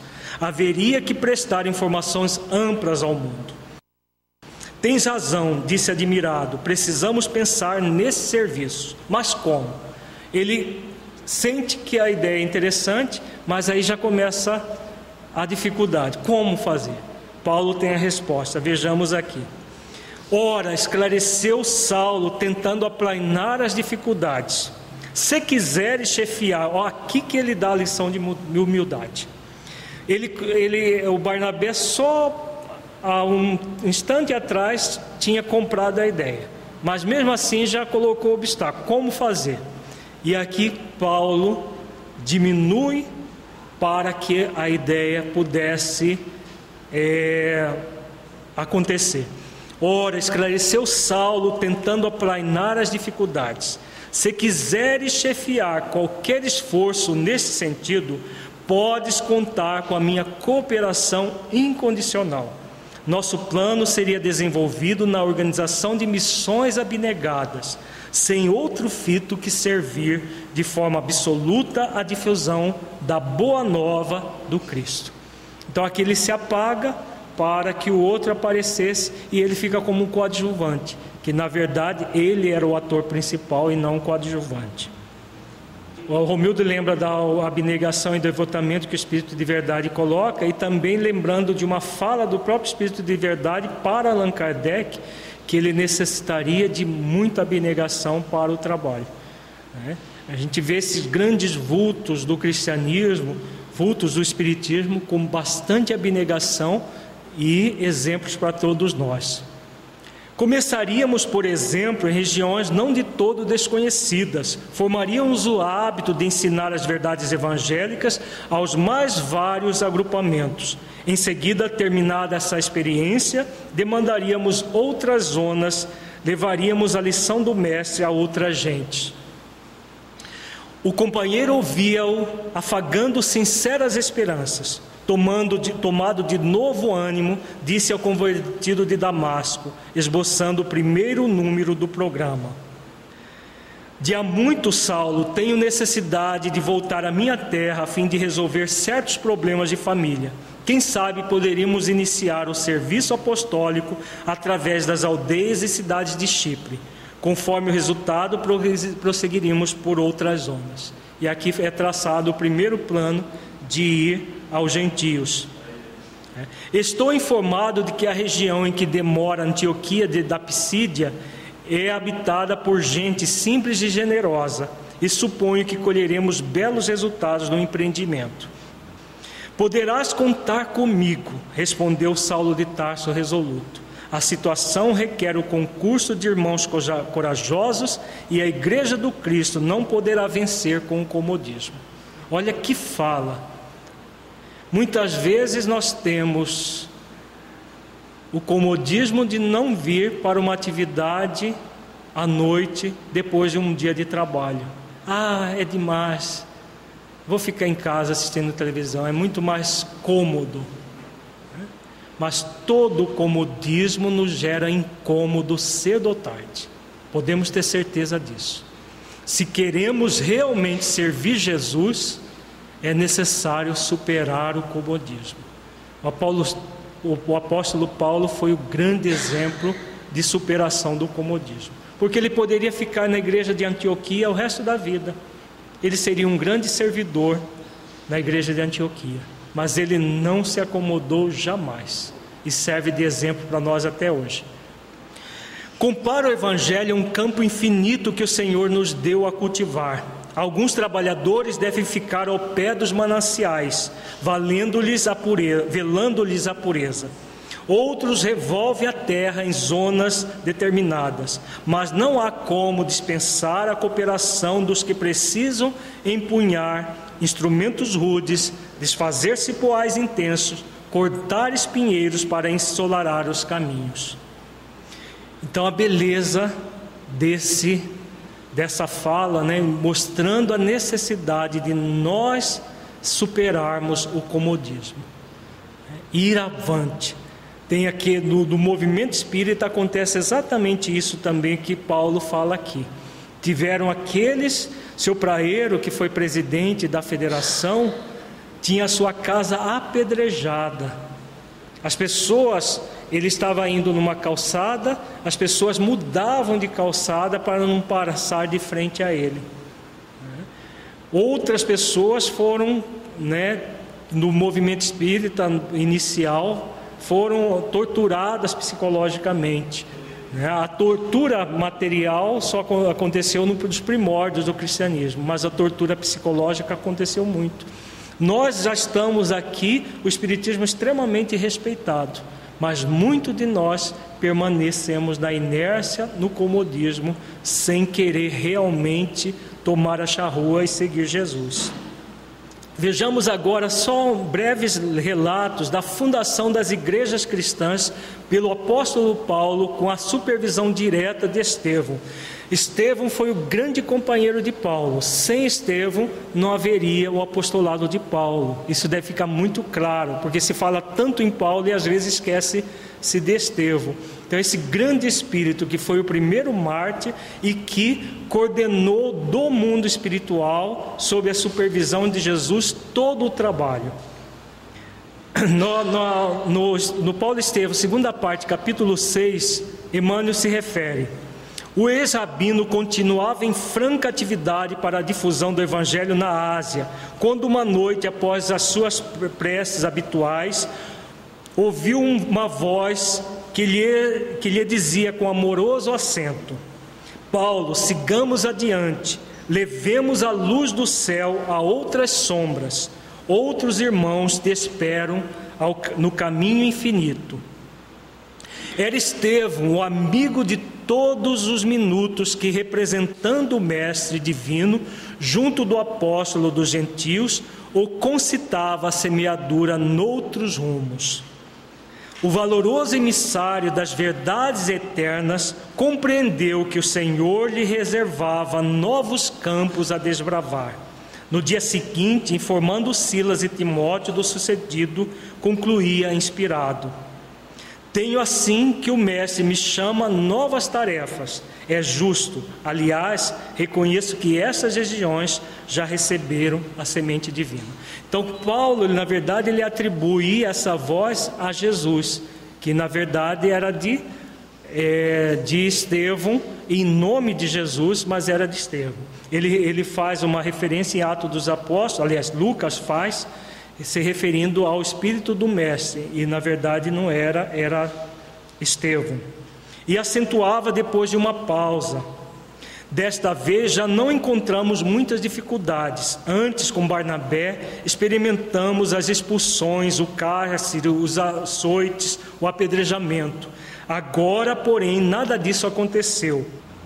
Quer dizer que por aqui já existem bases seguras para a vitória do Cristo. É preciso, portanto, caminhar para uh, caminhar para onde se encontram os obstáculos e vencê-los para que o Mestre seja conhecido e glorificado, pois nós estamos numa batalha e é necessário não desprezar as frentes. Os dois discípulos ouviram e procuraram meditar na grandeza de semelhantes conceitos. Decorrida uma semana, lá se foram a pé, procurando a Mícia. Imaginemos se hoje nós precisássemos sair para pelas cidades a pé. Às vezes nós reclamamos do micro-ônibus das caravanas, né? Ah, mas esse micro-ônibus é desconfortável. Imaginemos, na época de Saulo, de Paulo de Tarso, sair a pé, atravessar rios. No Paulo Estevão tem descrições das, da, da, das viagens que são dramáticas. Eles dormiam ao relento, em cavernas, eram é, perseguidos por assaltados, feras, comiam só frutos silvestres. Tudo isso ele fazia por amor a Jesus. Nós, às vezes, com todo o conforto, com tudo na mão, ah, mas ah, eu não vou não. Ah, é muito, é muito custoso, é muito trabalhoso. Né? Então, esse é, é um grande exemplo não para que a gente fique com vergonha e não faça de vergonha, para que nós arregacemos as mangas e demos o melhor que nós pudermos, façamos o máximo possível.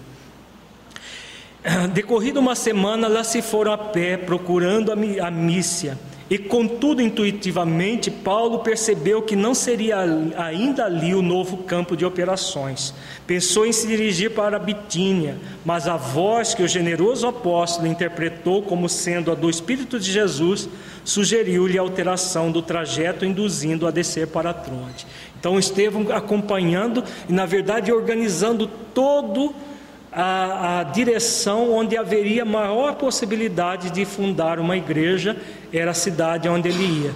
Então todo o processo veio como hoje é no movimento espírita, vem do mundo espiritual para a terra. Foi assim no cristianismo nascente, é assim hoje no movimento espírita.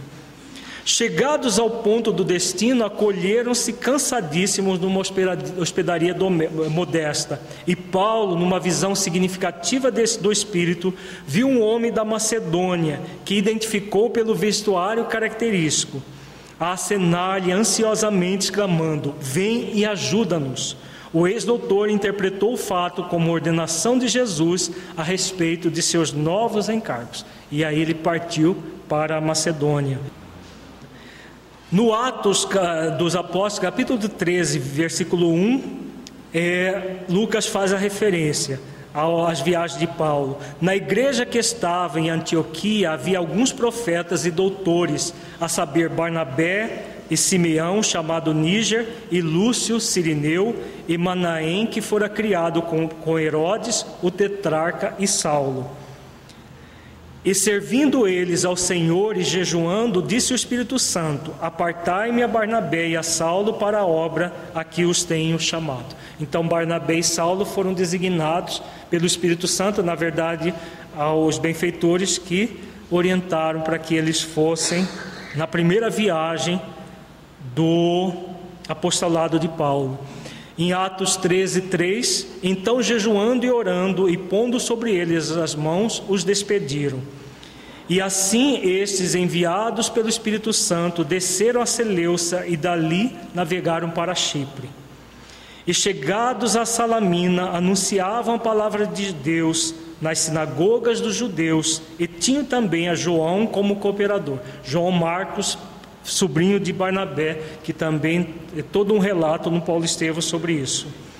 Aqui nós temos um mapa das, da primeira viagem de, de, de Saulo, e, de Paulo e Barnabé. Ele já era chamado Paulo por sugestão de, de do, do próprio Barnabé, ele já era chamado de Paulo. Eles saem de Antioquia, vão até Salamina, depois Neapatos, em Chipre, aí sobem para Perge, Listra, Antioquia da Pisídia, Icônio, é, a, é, Icônio, Listra, Derbe, aí volta para Tarso e a, retorna por Pérgia até Antioquia. Aqui a segunda viagem de Paulo, uma viagem bem mais longa do que a anterior, passando por várias cidades que ele não havia passado da primeira vez. Aqui nós temos a terceira viagem apostolar dele, passando por muitas outras cidades, inclusive fundando na Caia a igreja de Corinto, que foi que nós relatamos. E aqui a terceira e última viagem dele, que foi a viagem para Roma, já como prisioneiro. No, no, no Paulo Estevão é o capítulo Prisioneiro do Cristo, onde o navio, o navio naufraga, eles vão é, dar em Malta. Lá o Paulo funda várias igrejas, é, uma igreja na, na, na cidadezinha onde ele é acolhido, e depois ele sai fundando outras igrejas durante todo o, o, o, decorrer da viagem. Aqui que acontece essa fala que, que a Soraya falou, dos discípulos é, saindo até a, a, a praia jogando flores no mar, ajoelhados, né? E isso nós vamos estudar mais para frente. Agora, só rapidamente falando sobre as epístolas de Paulo. Como surgiram as epístolas, está relatado em Paulo Estevão, na segunda parte, capítulo 7. Os próximos módulos vão ser menores. Esse primeiro é porque ele é introdutório e nós estamos trabalhando alguns conceitos importantes que depois nós vamos trabalhar mais é, detalhadamente com as epístolas. Então, na segunda parte, no capítulo 7, Emmanuel faz a referência das epístolas. Antes, porém, de retomar as pregações, começaram a chegar a Corinto emissários de Tessalônica, de Bereia e outros pontos da Macedônia, onde fundaram as suas bem-amadas igrejas. As comunidades tinham assuntos urgentes que requeriam delicadas intervenções da sua parte. Então, as igrejas fundadas por ele estavam solicitando a presença dele para resolver alguns problemas que, segundo eles, acreditava que só Paulo poderia resolver. Claro que isso era humanamente impossível, ele está em vários lugares ao mesmo tempo. E aí, o que aconteceu? Vejamos aqui o relato que é belíssimo. Sentindo-se em dificuldades para tudo atender com a presteza devida, chamou novamente Silas e Timóteo para a cooperação indispensável. Ambos, valendo-se das oportunidades da profissão, poderiam contribuir de maneira eficaz na solução dos problemas imprevistos. Com a presença de Paulo, a igreja de Corinto adquirira singular importância e quase diariamente chegavam emissários das regiões mais afastadas eram portadores da Galácia a pedirem providências para as igrejas da Pisídia. Companheiros de Icônio, de Listra, de Tessalônica, de Chipre, de Jerusalém. Em torno do apóstolo formou-se um pequeno colégio de seguidores, de companheiros permanentes que com ele cooperavam nos mínimos trabalhos. Paulo, entretanto, preocupava-se intensamente. Os assuntos eram urgentes com variados. Não podia olvidar o trabalho de sua manutenção. Assumira compromissos pesados com os irmãos de Corinto. Devia estar atento à coleta destinada a Jerusalém. Não podia desprezar as comunidades anteriormente fundadas. Aos poucos compreendeu que não bastava enviar emissários. Os pedidos choviam de todos os sítios por onde perambulava, levando as alvíceras da Boa Nova. Os irmãos carinhosos e confiantes contavam com a sua sinceridade e dedicação, compelindo-o a lutar intensamente. Sentindo-se incapaz de atender a todas as necessidades ao mesmo tempo, o abnegado discípulo do Evangelho, valendo-se um dia do silêncio da noite, quando a igreja encontrava deserta, rogou a Jesus com lágrimas nos olhos, não lhe faltasse com os socorros necessários ao cumprimento integral da tarefa. Terminada a oração, sentiu-se envolvido em branda claridade teve a impressão nítida de que recebia a visita do Senhor. Genuflexo, experimentando indizível comoção, ouviu uma advertência serena e carinhosa. Não temas, dizia a voz, prossegue ensinando a verdade e não te cales, porque estou contigo. Aqui era Jesus mesmo, não era Estevão. Era Jesus que vinha em socorro dele porque ele estava angustiado por não poder atender as igrejas que ele havia fundado. O apóstolo deu curso às lágrimas que lhe fluíam do coração.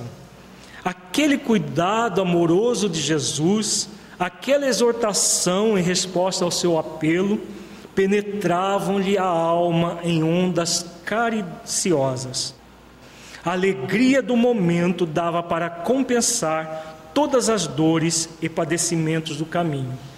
Desejoso de aproveitar a sagrada inspiração do momento que fugia, pensou nas dificuldades para atender às várias igrejas fraternas. Tanto bastou para que a voz docíssima continuasse. Não te atormentes com as necessidades do serviço. É natural que não possas assistir pessoalmente a todos ao mesmo tempo mas é possível a todos satisfazeres simultaneamente pelos poderes do Espírito.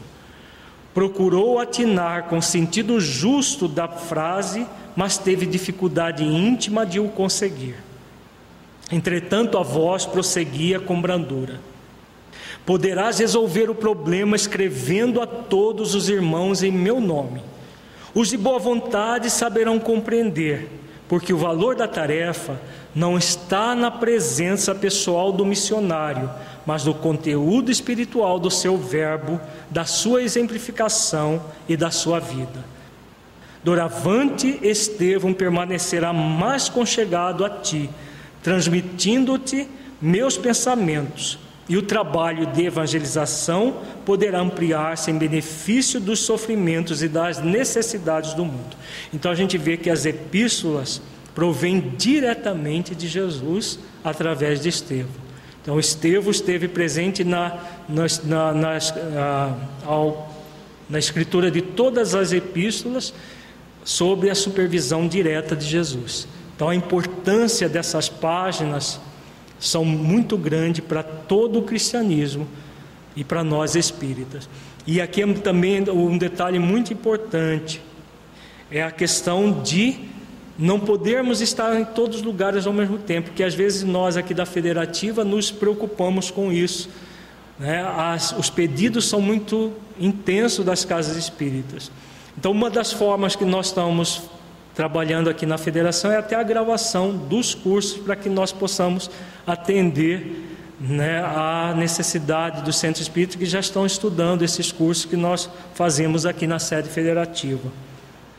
O dedicado amigo dos gentios viu que a luz se extinguira, o silêncio voltara a reinar entre as paredes singelas da igreja de Corinto. Mas, como se houvera sorvido a água divina das claridades eternas, conservava o espírito mergulhado em júbilo intraduzível. Recomeçaria o labor com mais afinco. mandaria às comunidades mais distantes as notícias do Cristo. De fato, logo no dia seguinte, chegaram portadores de Tessalônica com notícias desagradabilíssimas.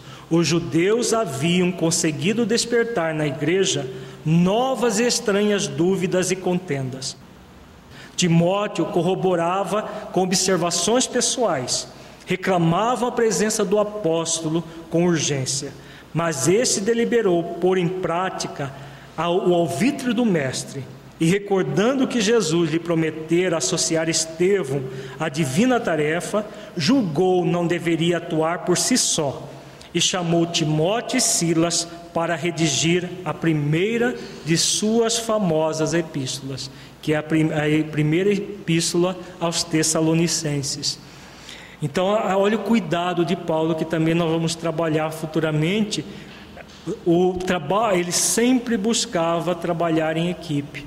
Então ele chamou Timóteo e Silas para quê? Porque se Estevão iria orientar o trabalho, se a inspiração falhasse com ele, poderia não falhar com Silas e Timóteo, e aí ele sempre se cercou de pelo menos mais duas pessoas para escrever as epístolas, com exceção das, das, das escritas na prisão em Roma, porque ele estava prisioneiro e ele escreveu as epístola, a epístola aos Hebreus sozinho e a, a segunda epístola a Timóteo, que foi a última epístola escrita por ele antes da sua desencarnação. Assim começou o movimento dessas cartas imortais. Essa, esse texto aqui de Emmanuel é mar, maravilhoso, cuja essência espiritual provinha da esfera do Cristo, através da contribuição amorosa de Estevão companheiro abnegado e fiel daquele que se havia arvorado na mocidade em primeiro perseguidor do cristianismo. Percebendo o elevado espírito de cooperação de todas as obras divinas, Paulo de Tarso nunca procurava escrever só.